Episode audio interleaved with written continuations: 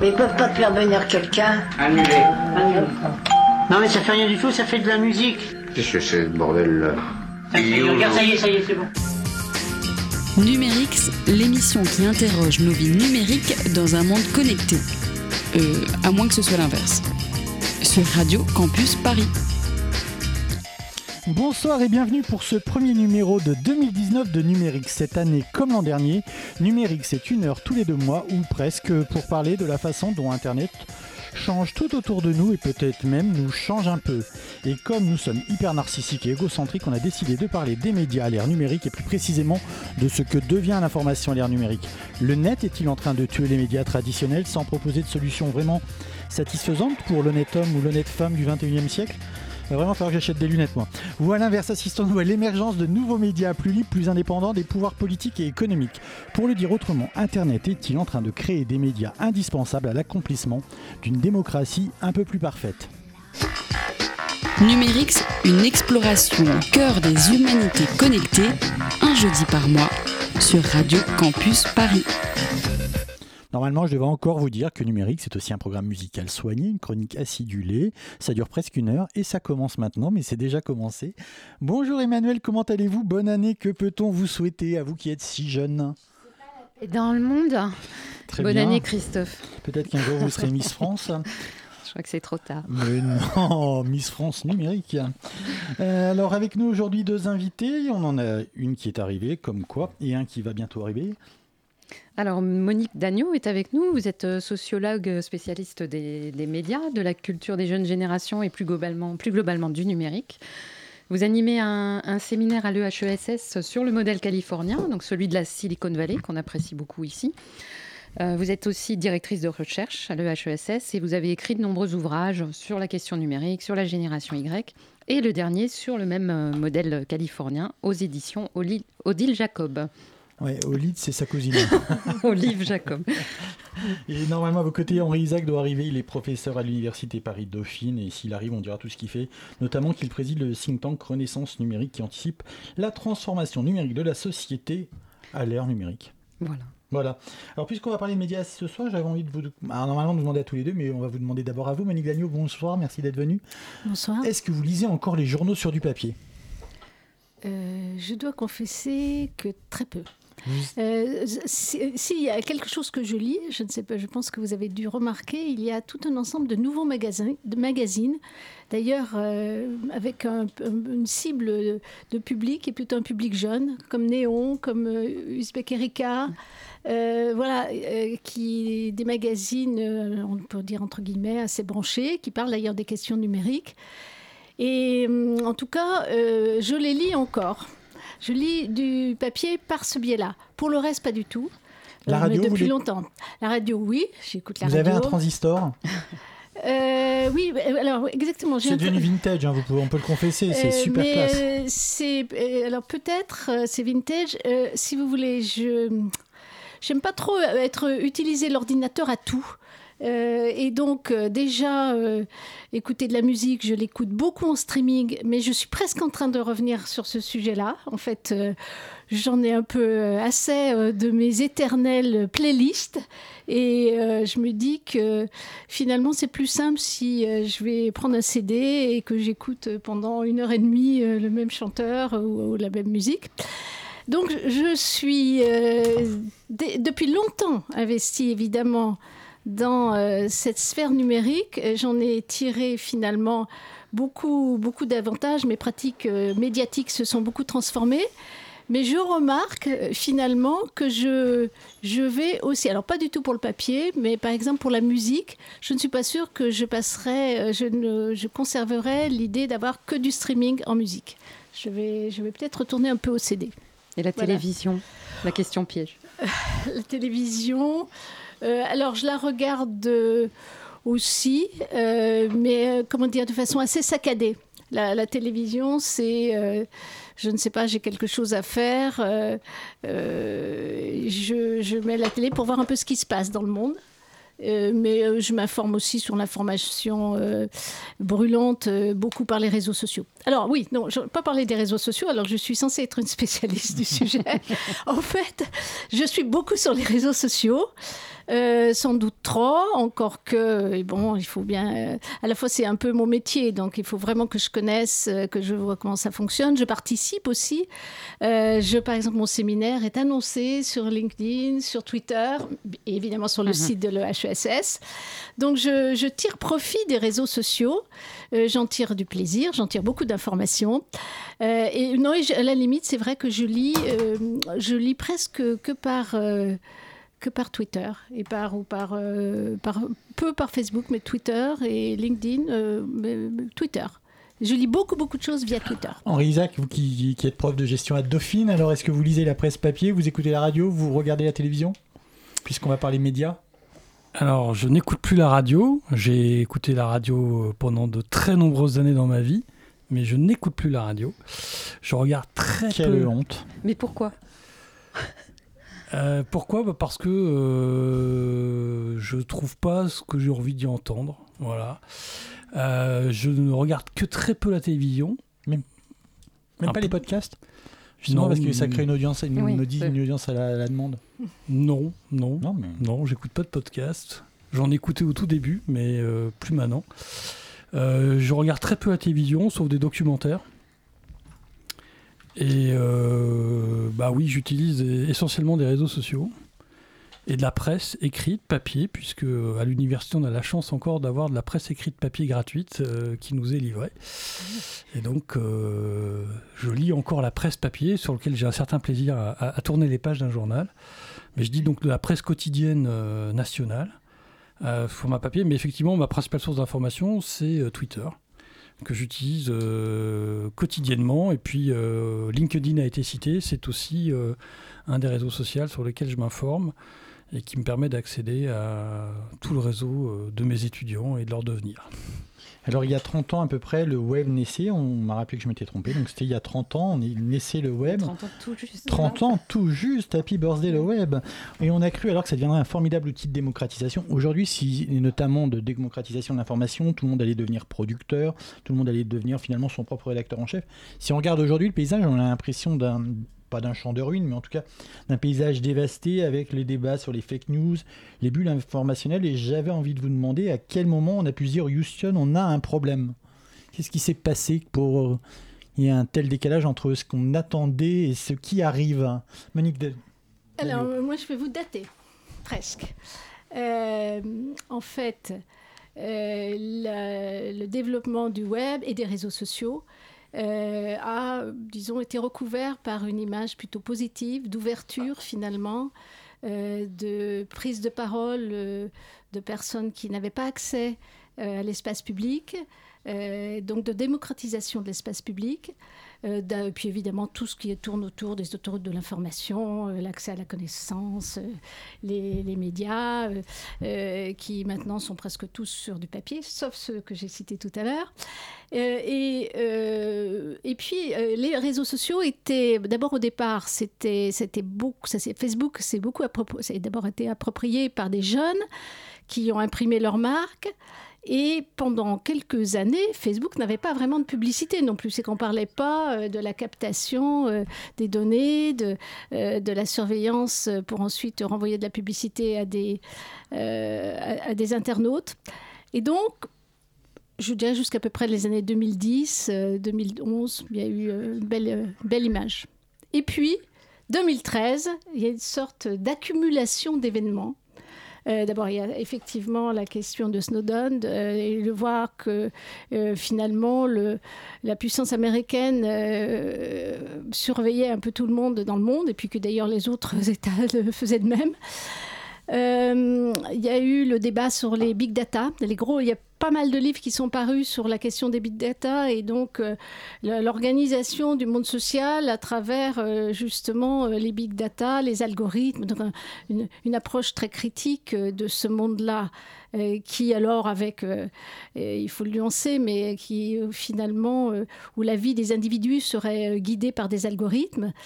Euh, donc ça c'est 2013. Euh, le débat aussi, donc, la surveillance, le, le débat sur les big data, et puis alors il y a le débat sur les, les addictions. Ça n'a rien à voir. C'est plutôt euh, sur le fait que les écrans ont envahi nos vies et euh, que euh, bon, c'était déjà vu. je parle, il y a déjà depuis longtemps des addictions aux écrans et en premier mhm. lieu à la télé. Mais c'est vrai que les jeunes euh, et le rapport des jeunes au smartphone, bon, ça s'est développé à partir de 2007, mais disons, on a pris conscience de toutes les, les retombées, je dirais, de 2013-2014. Donc pour moi, l'enchantement du web, c'est un peu dissipé, c'est même pas mal dissipé à partir de 2013-2014. Et ensuite, vous citiez les fake news. Bon, les fake news, la réflexion des fake news euh, aux États-Unis s'est euh, vraiment euh, développée après l'élection de Trump. Je, dirais dire, l'élection de Trump a dynamisé la recherche américaine, la recherche sociologique, en, en sciences politiques. Ils étaient un peu, et brusquement, ils se sont aperçus, mais dans quel monde vivons-nous? Et donc, euh, il y a eu plein de travaux pour essayer d'abord de repérer ce sujet, même si euh, on en parlera, c'est un sujet quand même très très très ancien, et euh, pour voir si finalement, notamment par le biais des hackers russes, il n'y avait pas eu une manipulation de l'opinion. Donc vous voyez, ça fait quand même 2013, 2014, 2016. Et aujourd'hui, on est finalement avec un regard qui est plutôt sceptique, angoissé, euh, et euh, qui n'est pas, euh, enfin qui, est même plus tellement positif, alors que je vais quand même dire, ça a beaucoup changé la vie, la vie de tout le monde, et aussi en bien. Comme dirait Cardon, est-ce que vous vous souvenez du temps où Internet n'existait pas? Comment on vivait et comment on s'informait? Alors, Henri Isaac, est-ce qu'on est, on est complètement tombé du côté obscur de, de l'information avec, avec Internet, avec le web, avec le numérique? Parce qu'en fait, finalement, tout le monde est capable aujourd'hui, de plus en plus, on est capable de créer son propre média, de créer sa propre info. Mais effectivement, on a plutôt une vision négative. Alors, où, mmh. est-ce qu'on est vraiment entre les deux?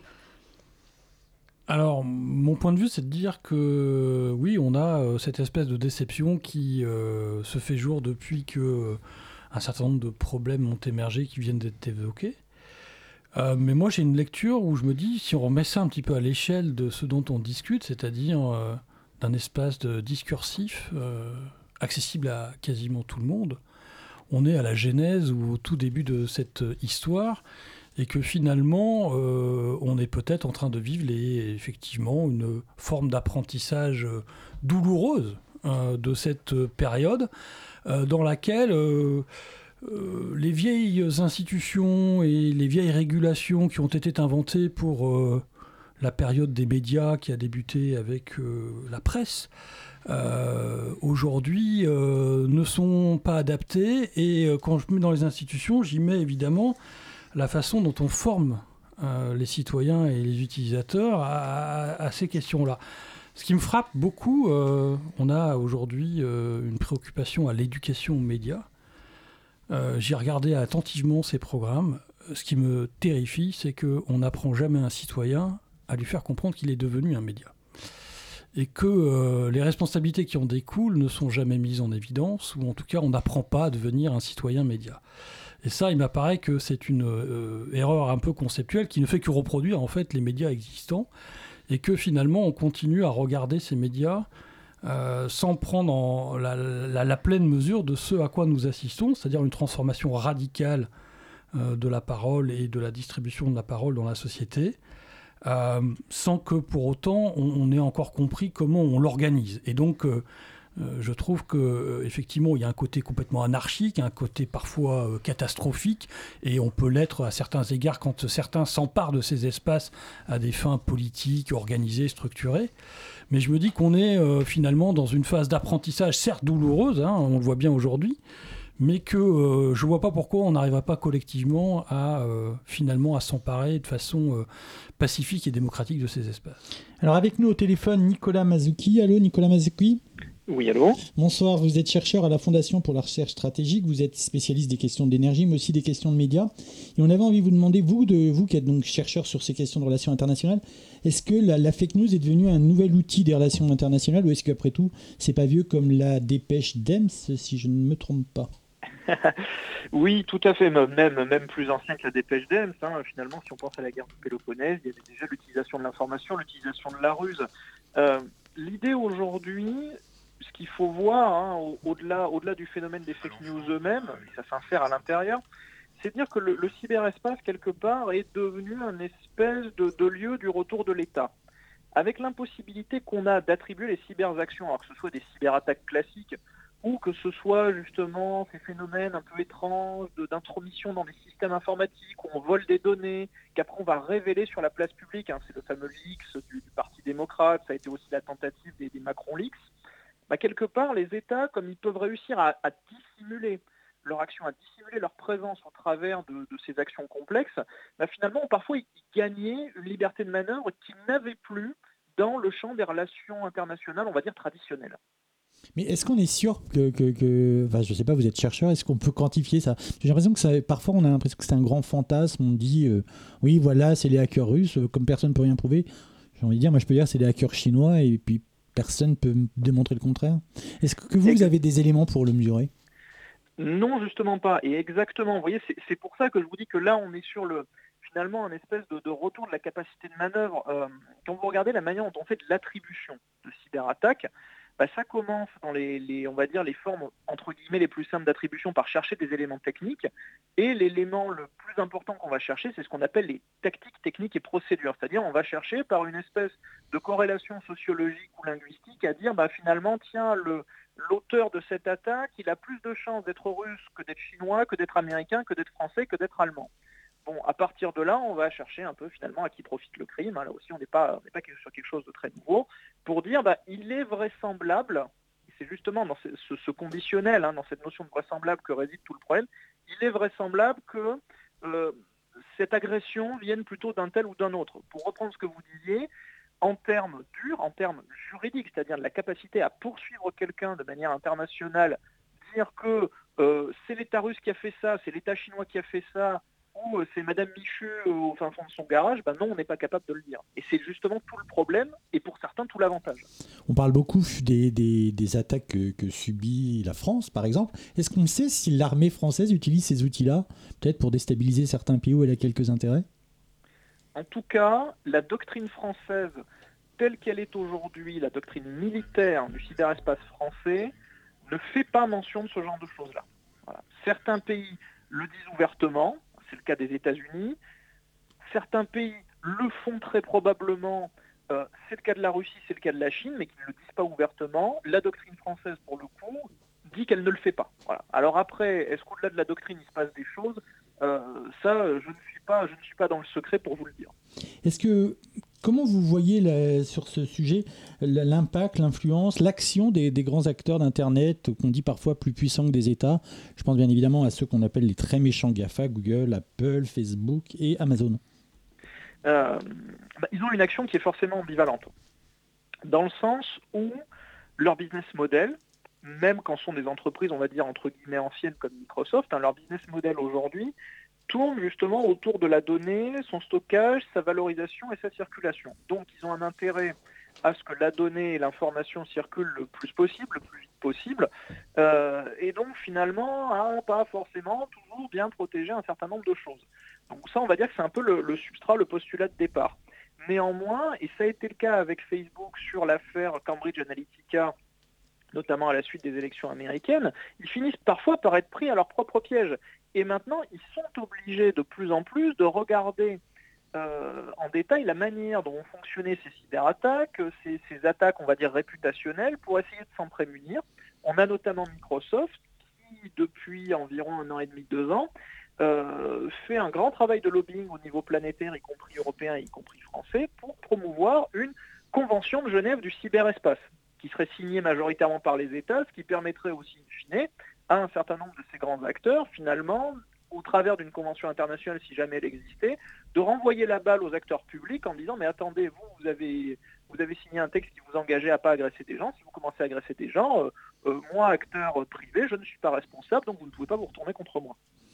Merci beaucoup Nicolas Mazuki d'avoir été avec nous. Je rappelle que vous êtes chercheur à la Fondation pour la recherche stratégique et on se retrouve tout de suite après un petit passage musical.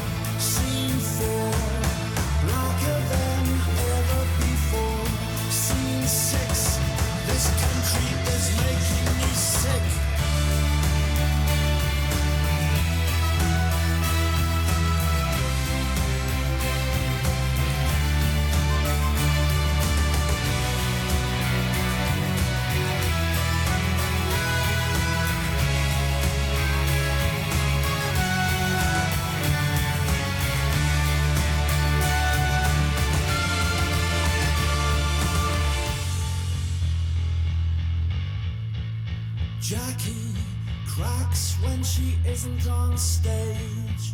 See the effects of sexual neglect.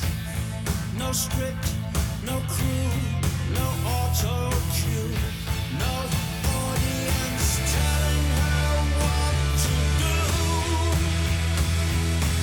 Exit, exit,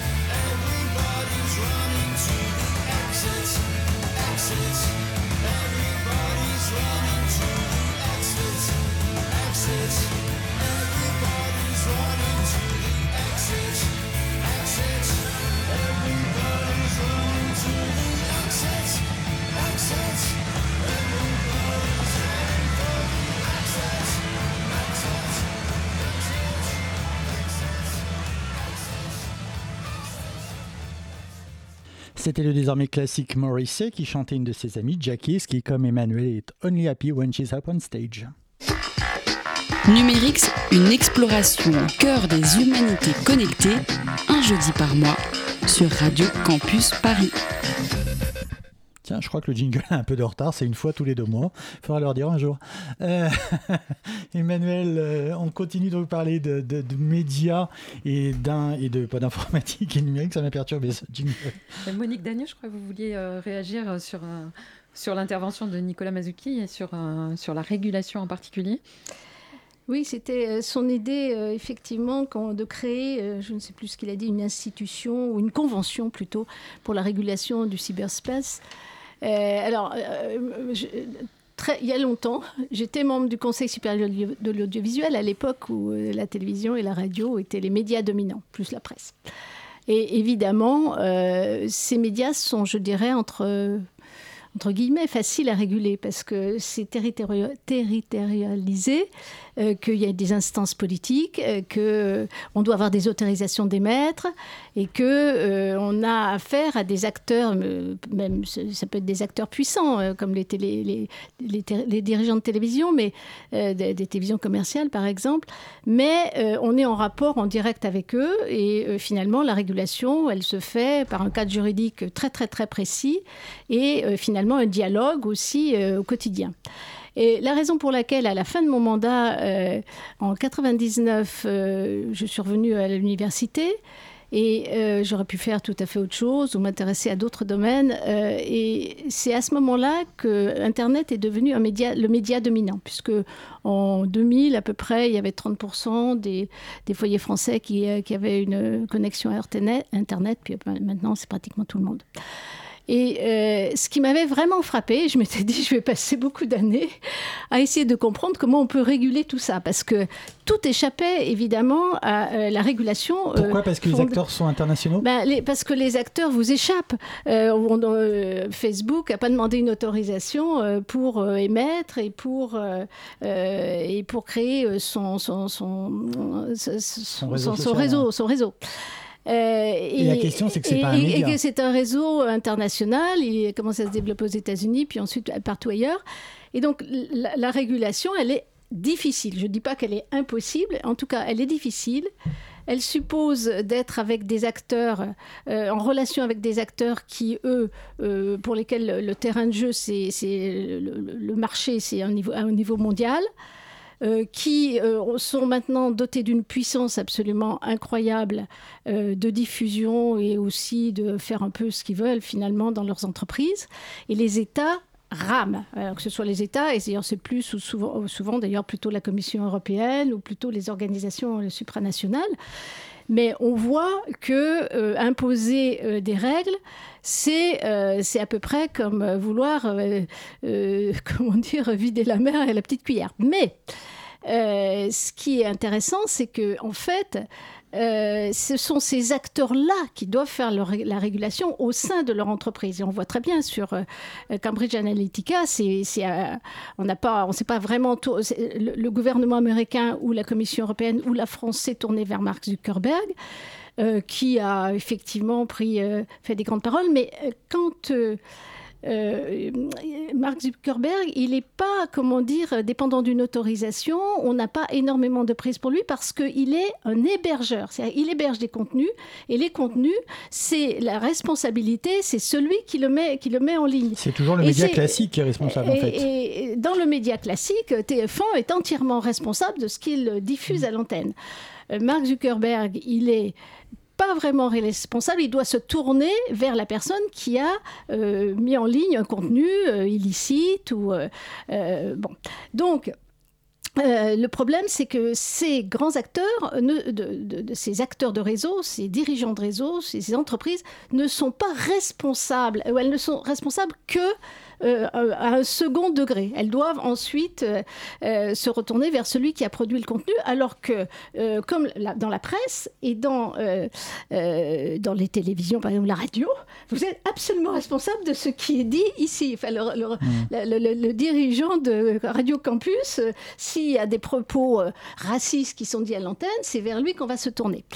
Et donc, euh, c'est euh, c'est une organisation, un mode de circulation, de production, de circulation de l'information qui répond à euh, un cadre juridique qui n'a plus rien à voir. Et évidemment, tout un ensemble de, personnes disent, mais il faudrait que ces réseaux, ces réseaux soient eux-mêmes responsables, doivent, sont- doivent- soient considérés comme un média et aient la même responsabilité qu'un média. Moyennant quoi, évidemment, ils répondent que ça les empêche de se développer et de toute façon, ils vont tout faire pour échapper au statut juridique de média. Donc, on est vraiment dans un monde euh, qui est, euh, je dirais, je, ne sais pas très bien où il va. C'est-à-dire, on peut euh, dire il faut faire de l'éducation aux médias, on peut dire il faut euh, vraiment. Et en plus, la régulation. Si on impose à Mark Zuckerberg de faire de la régulation sur. Il dit très bien, je vais mettre des modérateurs. Donc, il en met des milliers. Sauf que, euh, évidemment, compte tenu du flux d'informations, c'est très difficile, même avec des milliers. Et surtout, qu'est-ce qu'il fait? Il met des algorithmes. C'est beaucoup moins cher que d'employer des modérateurs. Donc, la régulation par les algorithmes aussi, elle a évidemment euh, ses, euh, ses- ses ses fortes défaillances. Donc, on est comme ça en permanence en train de se dire comment on va pouvoir réguler. Et puis, d'ailleurs, l'esprit d'Internet, c'est il ne faut pas réguler. L'esprit d'Internet, c'est le monde de la liberté. Et de Donc, voilà. l'autorégulation. Et l'autorégulation. Henri Isaac, sur cette question de la régulation, est-ce qu'on ne peut pas aussi dire, mais j'ai même envie d'aller une étape plus loin, et en tout cas, en tout cas de vous poser la question, que finalement, euh, c'est des machines qui ont aussi échappé à leurs créateurs. Finalement, ce que les internautes font sur ces plateformes, euh, peut-être que les, les concepteurs de Google, de Facebook et des autres n'avaient pas du tout anticipé, donc ils ne pouvaient pas le réguler a priori. Euh, alors sur la question de régulation, euh, moi j'aimerais juste dire que le monde d'avant c'était facile, il y a des ressources rares, des fréquences, des réseaux euh, faciles à réguler puisqu'il y a des goulots d'étranglement qui sont des fréquences à attribuer pour la radio, la télévision et puis des réseaux de distribution où après la guerre on a organisé la pénurie de papier. Bon. Donc ça c'est facile à réguler et évidemment on peut penser que c'est irrégulable et irrégulable et que les acteurs sont irresponsables. Euh, pour les connaître assez bien, euh, je crois pas du tout qu'on soit à cette étape-là aujourd'hui et qu'il y a plusieurs éléments qui euh, plaident en faveur d'une régulation pour laquelle ils sont favorables. Je rappelle que le président de la République a annoncé euh, le 17 novembre dernier à l'IGF le fait qu'il allait tenter une expérimentation avec Facebook où on allait co-réguler. Bon, donc la France a au moins cette initiative de proposer euh, une voie nouvelle, euh, inconnue, hein, parce que personne n'a fait ça avant, et dont on ne sait pas sur quoi ça aboutira d'ailleurs. Maintenant, je crois que tout le monde est à peu près euh, d'accord pour dire qu'effectivement, entre le statut d'hébergeur et le statut d'éditeur, il y a besoin d'un troisième statut et que je crois comprendre, notamment en ce qui concerne Facebook, que Facebook maintenant est désormais favorable à ce troisième statut, pour tout un tas de raisons, qui effectivement sont que, ça revient à la question, euh, l'entreprise elle-même ne sait plus comment finalement prendre le problème, et elle perçoit, je crois, que euh, l'effet réputationnel dont elle est victime aujourd'hui, par sa propre incurie, euh, lui, est préjudiciable commercialement. Et que donc elle a plutôt intérêt à accepter, et c'est pour ça qu'elle se lance dans une expérience de co-régulation avec la France, dans une acceptation d'une nouvelle forme de régulation, et je crois assez fermement qu'en Europe, on va voir ce statut émerger, qu'il est même presque demandé maintenant, parce que cette question de user-generated content, qui est euh, la création des contenus par euh, chacun d'entre nous, effectivement, on ne peut plus rester euh, dans un état tel qu'on est actuellement, c'est-à-dire quand c'était marginal, c'était pas un problème, mais quand on voit euh, que c'est aujourd'hui le média dominant, nos pratiques le- l'en attestaient tout à l'heure, puisque notre principale source d'information à nous deux était Twitter. Et donc euh, on voit bien que à partir du moment où c'est le média dominant, on est obligé de repenser ça. Et je crois qu'on est arrivé au moment où les crises que nous connaissons, justement, contribuent à une prise de conscience, y compris des acteurs eux-mêmes, qu'on ne peut pas échapper à une régulation dans laquelle ils veulent être partie prenante. Et on verra bien, euh, je ne suis pas très certain que la co-régulation débouche sur quelque, chose d'innovant, mais au moins on aura essayé, on ne pourra pas dire qu'on n'a pas essayé. Est-ce qu'on peut réguler par exemple le phénomène des bulles informationnelles? Est-ce qu'on peut? Parce que là, ce que, vous- ce que j'imagine, ce qu'on imagine dans ce que vous appelez co-régulation, ça serait la, la- la régulation Alors des, personnellement, je ne crois pas à l'existence des bulles informationnelles. Donc euh, de toute façon, euh, pour moi, c'est un faux problème.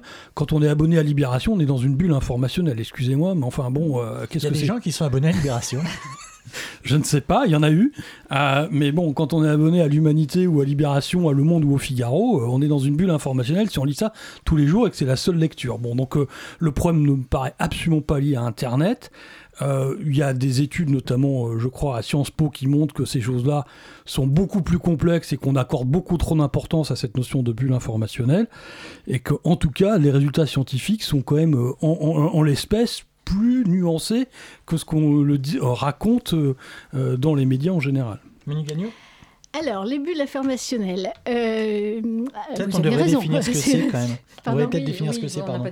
J'ai pas fait mon Bah, travail. C'est-à-dire, c'est l'idée que finalement, euh, autour, euh, disons, de- dans, dans un réseau, les gens qui euh, pensent la même chose s'assemblent et donc puisent aux mêmes sources d'informations, échangent les mêmes sources d'informations et s'enferment un petit peu dans ce monde-là, comme on peut peut-être s'enfermer dans le monde de libération.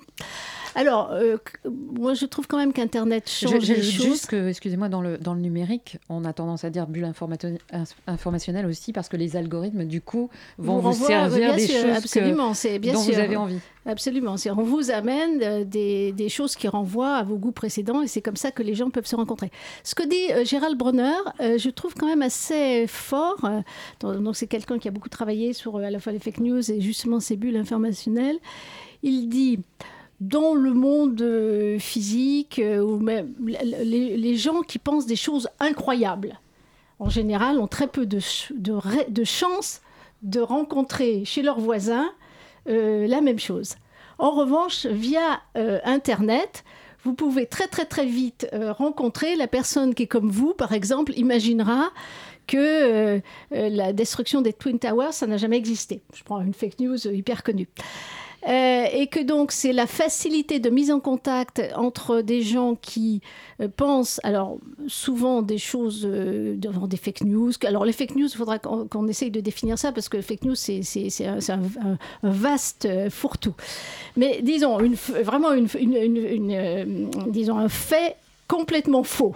Pour prendre les, Twin Towers qui n'auraient jamais été détruites, ben, si vous êtes assez fou pour penser ça, vous avez peu de chances quand même de rencontrer dans votre voisinage immédiat quelqu'un qui le pense. Sur Internet, beaucoup plus de chances. Donc de ce point de vue-là, c'est vrai quand même que euh, euh, euh, le mode de circulation de l'information par, disons, des niches, à travers des niches où les gens pensent un peu la même chose et on leur apporte des éléments qui vont les conforter dans leur, dans leur croyance, euh, elle, est quand même plus forte que pour le lecteur de Libé, qui en général ne fait pas que lire Libé euh, et euh, qui, qui, qui- Puis c'est surtout plus facile de créer un titre qui diffuse des informations délirantes. Avant, voilà, ah ouais, alors non, ça- ça- oui, ça, alors non, bah, des informations délirantes, il y en a toujours eu. Ouais, le problème, c'est de rencontrer des gens qui les, qui, de, mettre ensemble les gens qui, qui les, qui, qui les connaissent, qui les, qui y croient. Euh, c'est, et c'est quand même ça la force d'un. Alors chez les jeunes, justement, pour parler de la, de la culture des Chez nous, jeunes. vous voulez dire Ouais, ouais, absolument chez nous. C'est vrai qu'il y a une inclination. J'ai entendu quand même pas mal euh, d'enquêtes et, de- et- ou même des émissions à la radio qui montraient qu'une partie de la jeunesse. Euh, quand même av- avait une certaine euh, crédulité pour, euh, pour des faits qui paraissent quand même très loin de la réalité mais et, et donc c'est quand même internet internet joue là-dedans. Je rajoute que et c'est pas du tout Internet. Quand vous avez des dirigeants politiques euh, comme Trump, pour qui euh, il y a toujours il y a de la post-vérité, c'est-à-dire qui, qui pensent que le rapport à la vérité est vraiment aléatoire, changeant et qu'on peut dire un peu n'importe quoi, euh, et qui s'adresse d'ailleurs par ce biais-là directement via Twitter à ses électeurs. Euh, disons que du coup, euh, la vérité, disons tout ce qui a fait notre façon de penser, euh, la pensée scientifique, le raisonnement, euh, la preuve, euh, bon, etc. Eh bien, euh, cette, euh, cette culture-là euh, de post-révolution française, la, culture des Lumières, elle est quand même assez secouée dans le monde euh, à la fois des fake news et aussi parce que vous avez des, dirigeants qui, euh, qui accréditent euh, euh, que la vérité, euh, il y a plusieurs vérités, disons. Ben, justement, alors, puisque euh, moi je vais essayer de jouer un peu les, les optimistes, on est un petit peu pessimiste. Je continue, mon, je continue mon, mon rôle de Miss France depuis le début de la de l'émission. Euh, en fait, effectivement, il est de plus en plus facile de créer des fake news. hein, depuis euh, le, le gilet jaune sur son rond-point jusqu'au président des États-Unis, il, est de plus en plus facile de créer, de, de manipuler des photos, des, des vidéos. Mais du coup, est-ce qu'on n'est pas plus sensibilisé à ce sujet? Et euh, est-ce que c'est pas un moyen de se dire qu'on pourrait Enfin, est-ce que c'est pas un moyen d'éducation finalement à ce que c'est qu'une information, à ce que c'est que, à ce que c'est que des médias et à ce que c'est que le journalisme éventuellement, hein, c'est, c'est-à-dire euh, des méthodes, de la rigueur, de la déontologie. Euh, Henri Isaac, est-ce que c'est pas on parlait d'éducation euh, tout à l'heure, alors c'est un, c'est un autre sujet, mais c'est quand même celui de l'éducation à l'information. Et est-ce que finalement les fake news, le, le marasme dans lequel on a l'impression d'être Un aujourd'hui, mal c'est pour pas un bien. un mal pour un bien? Euh, alors j'ai beaucoup de mal avec toutes ces notions-là parce qu'effectivement, comme ça a été dit, euh, fake news, moi je ne sais pas ce que ça veut dire, je- sincèrement. Renaissance numérique euh, a produit un, un rapport où on a essayé d'être assez précis pour parler de malinformation, désinformation. Là, on sait à peu près définir ce que c'est, mais une fake news, on ne sait pas définir ce que c'est. Non, je crois que la question qui est Mais posée... Dites-nous à ce moment-là, dites-nous, c'est intéressant aussi d'avoir du coup peut-être une ou deux définitions qui, de la désinformation, de la malinformation. Ouais, alors je voulais juste, parce qu'on parlait de, de régime de vérité, et, et faire un parallèle avec ce que j'expliquais tout à l'heure. C'est-à-dire que vous avez un régime de vérité qui est lié à un système de production de la connaissance et de l'information qui est celui des médias, qui est mis en place au 19e siècle et au 20e siècle avec la radio et la télédiffusion. Ce qui dérange aujourd'hui, c'est qu'effectivement, euh, on est dans un régime où le- les protocoles éditoriaux sont bousculés par l'irruption d'un nouveau protocole qui est celui de la conversation, qui s'impose comme l'espace dans lequel euh, euh, s'échangent les idées, les informations. Et donc, euh, on a déjà une vraie problématique à définir ce que c'est qu'un média. Est-ce que, les conversations que nous avons euh, suffisent à définir euh, un média? Et, du coup, dans la conversation, chacun a ses idées, chacun a son point de vue, et donc la question de la vérité se pose de façon très différente dès lors qu'on n'a pas à structurer pour la diffuser sur un moyen de communication qui est prévu à cet effet, et qui a une régulation qui est prévue à cet effet. Et donc je pense que Ce à quoi on assiste aujourd'hui, c'est précisément la fin de, ce monde et qu'on n'a pas encore compris euh, la transformation radicale des régimes de vérité que ces nouveaux espaces de conversation euh, qui s'imposent comme étant euh, le substitut à, des médias, je ne dis pas que c'est bien ou que c'est mal, je constate simplement que c'est ce qui se passe, fait que euh, on, raisonne constamment sur les modèles anciens de régime de production de la connaissance et de régime de, de- diffusion de l'information. Et que donc tant qu'on reste arc-bouté pour analyser ce qui se passe avec des schèmes ou des régimes de pensée euh, qui euh, malheureusement s'appliquent mal à cette question-là, je ne pense pas qu'on trouvera une solution euh, aux difficultés que l'on connaît actuellement. Et donc eff- effectivement, il y, a- besoin d'un effort considérable euh, intellectuellement pour repenser ces, ces- ces espèces-là, leur régulation et les régimes de vérité qu'on accepte ou qu'on n'accepte pas. Euh, et, et- borner ça, elle devient extrêmement compliqué parce que euh, euh, évidemment que euh, la liberté individuelle que ces technologies euh, ont fournie à chacun d'entre nous, euh, on n'a pas spécialement envie de les limiter, mais on voit bien quel problème elles nous posent aujourd'hui dans l'espace public et dans un régime démocratique comme le nôtre, puisque euh, on arrive à un relativisme généralisé dans lequel toutes les idées se valent et effectivement ce problème-là aujourd'hui met à mal beaucoup de nos, fondements de nos sociétés. Et, donc je crois qu'on est à ce moment très précis où on, peine finalement à, créer une pensée suffisamment puissante pour arriver à repenser ces espaces-là et à repenser ce qui fait société dans un espace dans lequel la conversation a pris le, dessus sur les, régimes médiatiques préexistants.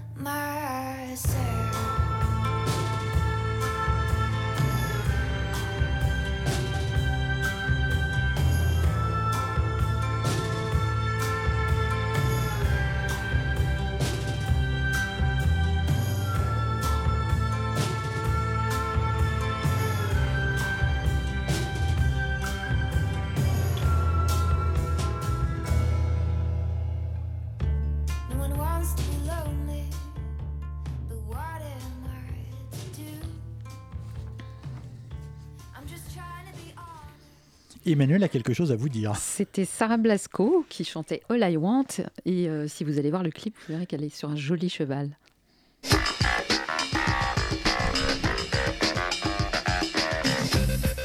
Et maintenant un peu de lecture avec euh, Christophe. Ce qu'il reste de nos rêves sur Aaron Schwartz. Noah, le frère cadet d'Aaron, m'a donné rendez-vous chez maman, un café français de briques blanches en bordure de Soho. Et là, Fitzgerald chante Dreams are made for children. Les berceuses endorment les clients comme des bébés, c'est bon pour les affaires. Noah veut-il me parler de Suzanne, sa mère courage que j'aime tant? Analyse pour l'Electronic Frontier Foundation, comme son aîné avant lui, il est de passage à Manhattan pour une formation de quelques mois. Bob, son père, l'a prévenu de ma visite. Bien élevé, il attend devant un pain au chocolat à 4 dollars servi dans une assiette en porcelaine de Limoges. J'observe à la dérobée ce géant doux dont m'a parlé Jim, son ancien professeur. À la mort d'Aaron, il a accepté toutes les sollicitations, les cérémonies, les hackathons. Pour le documentaire The Internet's Own Boy, face caméra, il a déballé l'enfance de son fameux Dead Brother, à peine enterré.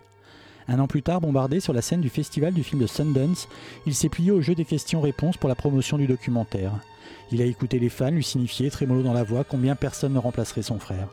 Seul en scène, il s'est figé. Fallait-il qu'Aaron fût mort pour que lui, Noah, existe dans le regard des autres? Les projecteurs se sont éteints, emportant l'illusion d'optique. Lassés de ne pas le retrouver en lui, les spectateurs ont abandonné Noah au vide laissé par son rival adoré. Au troisième anniversaire de sa disparition, il parvint à l'écrire. Il n'y a pas un jour sans que je pense à lui, de toute façon personne ne me laisse l'oublier. Le pire, c'est quand on m'appelle par son prénom. Est-ce que l'on m'embauche par pitié? J'ai lu tout cela et je ne peux m'empêcher à mon tour de m'approcher pour le dévisager. C'est le portrait craché d'Aaron, en plus costaud et plus féminin. Il porte de grosses bagues en argent, une longue mèche mauve délavée par la moitié de son visage, l'autre moitié, l'autre côté de son scalp est rasé. Il s'approprie sa mise puisque les émotions ne font que ce qu'elles veulent. Sur Twitter, Noah milite pour les droits des transgenres et affectionne les croquis de nature morte au début XXe siècle, les grappes de raisin noir surtout. Il me fixe en inspirant alors que je prends place. Quelle cruauté vais-je lui asséner?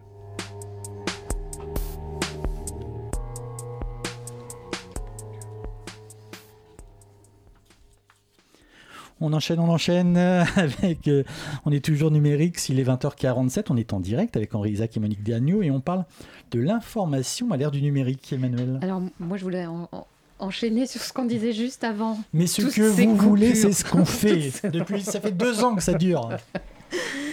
Voilà, donc euh, Henri Isaac, vous évoquiez en fait finalement la conversation comme nouveau média. Euh, Est-ce qu'on peut euh, prolonger un petit peu sur ce sujet? Donc, qu'est-ce que qu'est-ce qu'on pourrait euh, imaginer pour que effectivement euh, des médias traditionnels, on arrive à une conversation qui ne soit plus euh, celle qu'elle est aujourd'hui ou qui soit sans, sans la réguler forcément. Hein, c'est pas l'idée, mais que, Ah, si, si, la régulation en soi n'est pas un problème. Euh, il faut trouver la bonne et la plus efficiente. Alors, je constate qu'effectivement, donc au- aujourd'hui, ce qu'on appelle l'espace conversationnel s'est considérablement étendu, notamment, et sa forme la plus évidente sont celles qu'on trouve, sur les réseaux sociaux. Et effectivement, on voit bien que certains d'entre eux, par les caractéristiques de leur euh, organisation de la conversation, au travers des algorithmes qu'ils utilisent, euh, produisent, euh, il suffit de, suivre Twitter euh, quotidiennement pour s'apercevoir que euh, on, on génère euh, des débats qui sont parfois très stériles, mais on a d'autres choses qui sont parfois magnifiques.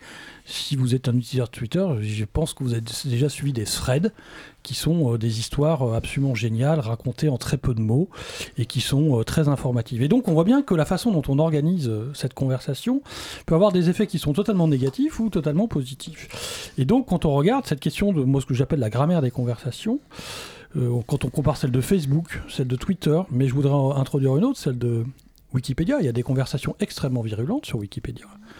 euh, où on voit que la façon dont on a organisé l'espace conversationnel, c'est-à-dire l'espace où on n'est pas d'accord, l'espace où on a des points de vue différents, est séparé euh, d'un contenu informationnel et on peut justement passer de l'un à l'autre, regarder le contenu, etc. sur Wikipédia. Et donc c'est simplement ces trois exemples pour montrer à quel point la question de la structuration de la conversation par la technologie est essentielle à ce qu'elle produit. Et donc, euh, il y a une responsabilité évidente de la part euh, euh, des acteurs de la technologie à ne pas oublier cette dimension de conception et de design de la conversation au travers des technologies, parce que les choix qui sont faits conduisent, on le voit aisément au travers de ces trois exemples, à des conversations de nature totalement différente. Et on peut même avoir des interrogations, par exemple, sur le fait que Twitter vit finalement de la polémique en, en la structurant presque et en la générant de façon quasiment automatique par la nature euh, de, de, de, l'organisation de ces conversations. Et donc, euh, euh, je crois que la technologie n'est absolument pas neutre en la matière et que peut-être que ces acteurs-là ont encore une conscience insuffisante de, de, de, l'importance du design de ces conversations. Et donc, par exemple, sur Facebook, il a été pendant très longtemps question d'avoir le bouton dislike sur les commentaires. Et euh, Facebook a toujours refusé le bouton euh, dislike. Par contre, il a introduit euh, des smileys et donc des émotions pour caractériser certaines des conversations. Et donc, on voit bien que la façon dont la technologie va organiser hein, les conversations a des conséquences assez importantes sur la nature des discussions qui- qu'elles permettent et qu'elles autorisent. Et que de ce point de vue-là, je trouve qu'il y a une très forte immaturité des acteurs technologiques sur la pensée technologique qui doit supporter ces conversations. Manu Gagnon, mais ça, c'est le propre de la Californie. On dit toujours que les Californiens, ils inventent des technologies, mais qu'ils n'ont pas le sens de l'histoire et de l'idéologie. Euh, oui, mais surtout, euh, le, le modèle de la Californie, c'est un modèle de liberté. Donc, en fait, vous vous organisez. euh, évidemment, les algorithmes ont un, poids, une un flux, euh, une détermination dans l'organisation de la conversation, mais jusqu'à un certain point. Euh, ce qu'il y a, c'est que dans Internet, vous avez une, des conversations très organisées, Wikipédia, mais il y en a plein. Vous avez plein de wikis intéressants. Et dans lequel vous avez effectivement des internautes euh, qui sont là pour avoir une conversation comme on peut avoir à l'université ou entre gens euh, qui euh, débattent à nouveau avec euh, une vision de raisonnement, contre-raisonnement, etc. Ça, c'est la belle partie et c'est celle d'Internet et qu'on a d'ailleurs au départ, c'est celle-ci qu'on a vue. Et c'est sans doute celle-ci que vous pratiquez euh, en premier. Moi, je bénéficie énormément d'Internet pour ça, parce que quand vous êtes chercheur, finalement, vous avez des contacts avec plein de gens avec qui vous pouvez discuter, vous pouvez être au courant des derniers travaux, des dernières données, bon, etc. Donc il y a un, un Internet, je dirais, très euh, finalement Très anci- ancienne 18e. culture, relativement, oui, relative, pas toujours nécessairement savant, parce que ça peut être des, des conversations d'opinion. Euh, vous avez beaucoup euh, la circulation d'opinions, contre-opinions, contre-arguments, contre-arguments. Bon, bah, finalement, c'est quelque chose qui est un peu dans le prolongement de, de la culture d'avant des anciens médias. Et, et qui l'enrichit parce que vous avez de l'interaction. À côté de ça, comme c'est aussi euh, un univers de liberté, alors vous prenez prend, aussi bien Twitter que Facebook, finalement, cette façon de mener une conversation, donc à travers, de façon, à travers des fils numériques, en étant plus ou moins euh, sous anonymat. On n'est pas nécessairement, il y a beaucoup de gens qui euh, s'expriment sous leur nom, mais il y a aussi, vous pouvez à l'occasion aussi prendre un pseudonyme ou une couverture. Et pour une partie de la population, c'est un moyen, c'est aussi un exutoire, euh, je dirais, euh, presque à la fois passionnel, pulsionnel, et rien ne l'interdit. C'est aussi possible de le faire, si vous voulez. euh, mais est-ce qu'on n'est pas tous à la fois. et donc, euh, vous avez un Internet qui est quand même comme ça, qui, et, et qui pousse d'ailleurs, parce que dans un journal, vous ne pouvez pas faire ça. Vous pouvez avoir même. On régule, par exemple, les réactions euh, aux, articles du Monde. Elles sont régulées. Bon, dans, Facebook, euh, il y a notamment euh, les conversations entre personnes, elles sont très peu régulées. Et d'ailleurs, c'est normal, on est dans un régime de liberté, mais ça a poussé au développement des passions, ça a exacerbé les passions individuelles et euh, les, euh, même les, pulsions individuelles. Et c'est un peu cela que, euh, que l'on critique souvent. Euh, voilà, donc vais tout il y a prix- plusieurs, il y a beaucoup de façons d'utiliser Internet.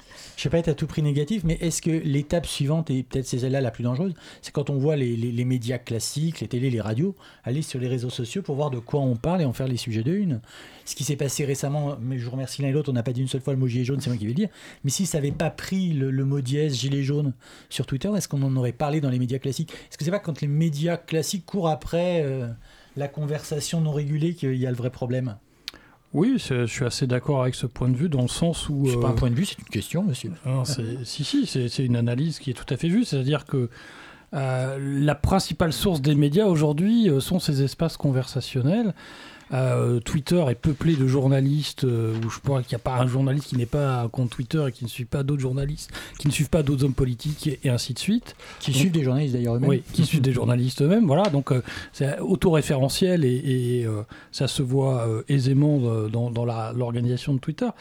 Mais moi, ce qui me frappe un peu plus, c'est- le fait qu'il y a quand même, et on ne peut pas s'empêcher de, de, de- de- de voir ça, une disqualification de cette parole libérée euh, sur les réseaux et qui euh, semble être euh, insupportable aux yeux d'un certain nombre de politiques ou de clercs et qui fait qu'on cherche en constamment à rabaisser ces paroles, cet espace conversationnel, et, et je trouve ça très problématique parce que quelle parole serait plus supérieure à une autre je, ne vois pas dans un régime démocratique ce qui interdirait euh, à chacun de s'exprimer euh, en respectant évidemment euh, la loi. Il y a certaines lois de propos qu'on ne peut pas tenir évidemment, mais dans, le cadre légal, je vois pas très bien comment on arrive aujourd'hui à un discours de classe dominante qui disqualifie ces discours qui, moi, me gênent terriblement. Monique Dagneau, en 30 secondes, une minute max.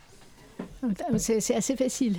Euh, en fait, euh, on a parlé euh, d'Internet, que ça avait tout changé, tout bouleversé. C'est vrai et c'est pas vrai non plus. Parce que si vous prenez par exemple les, sujets, les grands sujets de société, ils ne prennent forme, ou un débat de société sur un sujet particulier, il ne prend forme vraiment, même partie de, de, l'univers des réseaux sociaux, il ne, prend, il ne s'impose dans l'espace public que s'il est repris par les médias anciens. Il y a énormément de choses qui sont perdues dans euh, de l'ordre euh, fait justement de la conversation anecdotique, passionnelle ou même sur des enjeux très sectoriels. Il y en a énormément de choses qui n'apparaissent jamais dans l'espace public euh, d'une société. En revanche, ce sont alors maintenant beaucoup plus les, les médias d'info et notamment les chaînes d'information qui finalement impriment le, les débats de société à partir d'Internet. Mais Internet sans les, la- le relais des chaînes info, c'est euh, évidemment tout à fait autre chose. Merci beaucoup Monique Dagneau et Henri Isaac. La soirée continue sur Radio Campus avec Passerelle. Qu'y a-t-il donc ce soir au programme? Bonsoir. Salut Ça Ah, va, c'est bon, ma salut, blonde. Ouais, c'est sympa. Ben alors? Oui, mais moi je suis pas assez jeune, pardon. Oh, Bonjour Allez-y, alors qu'est-ce Euh, qu'on écoute ce on, soir? on va écou- on va aller en Colombie-Britannique pour écouter euh, des morceaux de la ville de Vancouver. Eh bien, merci beaucoup. On attend avec impatience. On va à Vancouver. Voilà, merci, c'était numérique. Voilà, oui, merci, c'était numérique, ce rendez-vous bimensuel, enfin bimestriel, pardon, consacré aux humanités numériques, proposé par le pôle sciences de Radio Campus Paris. Merci encore à Henri, Monique Dagneau et Henri Isaac, et pas l'inverse, à Nicolas Mazuki qui est au téléphone. On a lu un extrait de ce qu'il reste de Nos vies, écrit par Folor Vasseur et publié aux éditions Les Escales. À la présentation, il y avait Miss France Emmanuel, Christophe. À la réalisation, il y avait Mister France, Antonin. On se retrouve dans deux mois avec une une nouvelle émission de Numérix. D'ici là, n'oubliez pas de déconnecter. Bonsoir et encore une fois, bonne année à tous.